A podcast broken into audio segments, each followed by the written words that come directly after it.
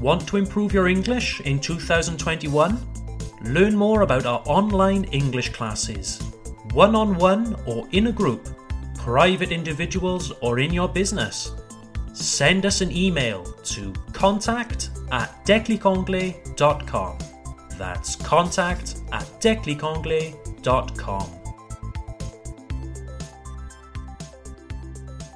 Hello there, dear listeners. I hope you're well, and as usual, I'm very happy to have you here with me today. In this episode, we will be looking directly at the English language itself, and in particular, five English words that are commonly mispronounced by French speakers. One of the first things that people learn when they start studying English is that the written language does not always reflect the spoken language. In other words, the way that you write or spell English words, spell en français veut dire épeler, the way you spell English words does not always reflect the way that you say them. Just take a look at one of the most famous English sounds that causes so many problems for learners GH. The English word cough, en français tousser, is spelled C O U G H. Here, the GH is like an F. Cough. Now, let's take another word with a GH. Neighbor. En français, voisin, voisine. Well, here, the GH is like a Y sound. Neighbor. Want another example? Let's take the word through. En français, à travers. Here, the GH is an OO sound. Through. Very bizarre, isn't it? I hear you ask, but why, Tom? Why, oh, why is it so complicated? Ladies and gentlemen, I'm afraid that's just the way languages are. They change, they're fluid, they're weird and wonderful. Sometimes it's because the English of 500 years ago was pronounced differently to modern English. Over time, the pronunciation changed, but the spelling, the way you write the word, stayed the same. This is also true for French. Let me tell you, writing in French is a nightmare for English speakers. Anyway, today I'd like to share with you just five words that are common traps, des pièges, common traps in English pronunciation. I guess you could call this episode How to Improve Your English Pronunciation Five Words at a Time. I have taught a lot of French speakers.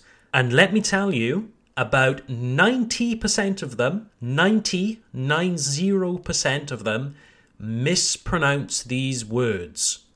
They pronounce these words exactly as they are written, adding an unnecessary symbol here, an extra letter there, but the real pronunciation is slightly different. Are you ready for your five words? Word number one chocolate. Chocolate. Le chocolat. My French students often say chocolate. If you say chocolate, it's clear you're French, but don't worry, British people quite enjoy your lovely French accents. The real pronunciation then is chocolate. We don't pronounce the second O, just chocolate. Do you also hear how an English CH is a ch sound? It's like a steam train, un train vapeur. Ch, ch, ch, ch. This word has two syllables and we emphasize the first syllable. On appuie sur le premier syllabe. So now you repeat after me. Chocolate. Chocolate. Wherever you are right now, on the bus, outside walking, repeat out loud chocolate. Very nice. Ready for word number two? This one is particularly important, seeing as I am recording this podcast in December 2020. Word number two is Christmas. En français, Noël. Listen to how I say it Christmas. Christmas. Do you hear how the T in Christmas is silent? That's right, we don't pronounce the T in Christmas. It's strange, I know. When we talk about Jesus, we do indeed say Jesus Christ. We say the T in Christ. But I'm afraid that in the word Christmas, we don't pronounce the T. Christmas. If you do say the T, don't panic. We understand perfectly what you're saying. But if you want to sound more proficient, more advanced in English, then it's better to say Christmas. Christmas. Again, we place emphasis on the first syllable. So it's Christmas, not Christmas. Christmas. Good. Onwards and upwards. Word number three comfortable. Comfortable. Okay? Exactly the same in French, confortable. Okay? This word is like chocolate, where French speakers add an unnecessary syllable. In French, there's an extra sound, okay, confortable. But in English, we don't pronounce the or, okay? It's just comfortable. Comfortable.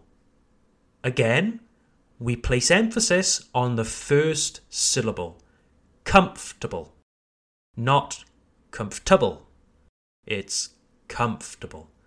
Okay, one more time. Let me hear you say it out loud. One, two, three. Comfortable. Let's put that into a sentence. Repeat after me. My sofa is comfortable. My sofa is comfortable. Okay, one more. I have a comfortable bed. I have a comfortable bed. Good. Keep practicing. Okay. Still with me? Good. It's time for word number four. Like comfortable, this word is of French or Latin origin and is often a source of difficulty for Francophone learners of English because of a tendency to add an extra syllable. Word number four is vegetable vegetable, a legume. I'm sure many of you can already see the difference between my pronunciation and your own. So it's not vegetable. You need to be lazier, lazier, plus feignant, okay? Forget the second E. Vegetable. And what does the word vegetable have in common with the words chocolate, Christmas, and comfortable? In the word vegetable, you emphasize the first syllable. Vegetable. Let's practice. Repeat after me. Broccoli is my favorite vegetable. Broccoli is my favorite vegetable. Okay, let's move on to our final word for this episode. This one is absolutely essential to pronounce correctly because it's so fundamental to the English language. The final word is Wednesday. Wednesday. Mercredi, bien sûr. I'm sure many of you might say Wednesday, and don't feel ashamed if you do. Ayez pas honte. Ladies and gentlemen, we are here to learn. We're all human. We all make mistakes, okay? So let's correct this mistake right now. Mercredi en anglais se prononce Wednesday. Wednesday. Okay? The D and following E are silent. We don't pronounce them. Very simply, Wednesday. Not Wednesday, Wednesday. Once again, can you hear how I emphasize the first syllable? This is very common in the English language. Okay, so not Wednesday, Wednesday, the first syllable. Wednesday. So, to finish today's episode, I'd like to share another little trick with you to immediately improve your English pronunciation. In most words, I would say at least 60% of words in English, you should put the emphasis on the first syllable. Okay? French is the opposite. French tends to emphasize the final syllable. You can see this so clearly when you compare some French and English words. En français, le chocolat, le chocolat, c'est le dernier syllabe. In English, chocolate, chocolate, c'est l'inverse. En français, confortable. Pas confortable, confortable. If you encounter a new word in English and you're unsure as to how to pronounce it exactly, break it down into individual syllables. Then emphasize the first syllable. I would say that around 60 to 70% of the time, your pronunciation will be much closer to the correct pronunciation than if you said it with a normal French accent. So, ladies and gentlemen, that's it for today's episode. I hope you found this episode to be helpful and check out our website www.declicanglais.com for blog posts, classes, and events. See you next time on the Declic Anglais podcast.